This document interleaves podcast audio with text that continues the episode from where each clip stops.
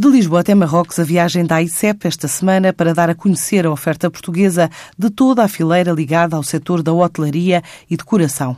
A participação na Maroc Hotel de 2018, em Casa Blanca, serve de referência para a procura de negócio de fabricantes e outro tipo de parceiros numa área de atividade que está em crescimento no nosso país. De acordo com a própria Agência para o Investimento e Comércio Externo, a presença dá também continuidade a outra missão idêntica realizada o ano passado, na feira Cremai, marcada pela forte procura de vários interessados. Marrocos tem acordo de livre circulação de mercadorias com 55 países, estratégias de investimento público e privado ao nível setorial em diversos domínios. Definiu ainda como objetivo tornar-se a porta de entrada da região do Magreb para a Europa.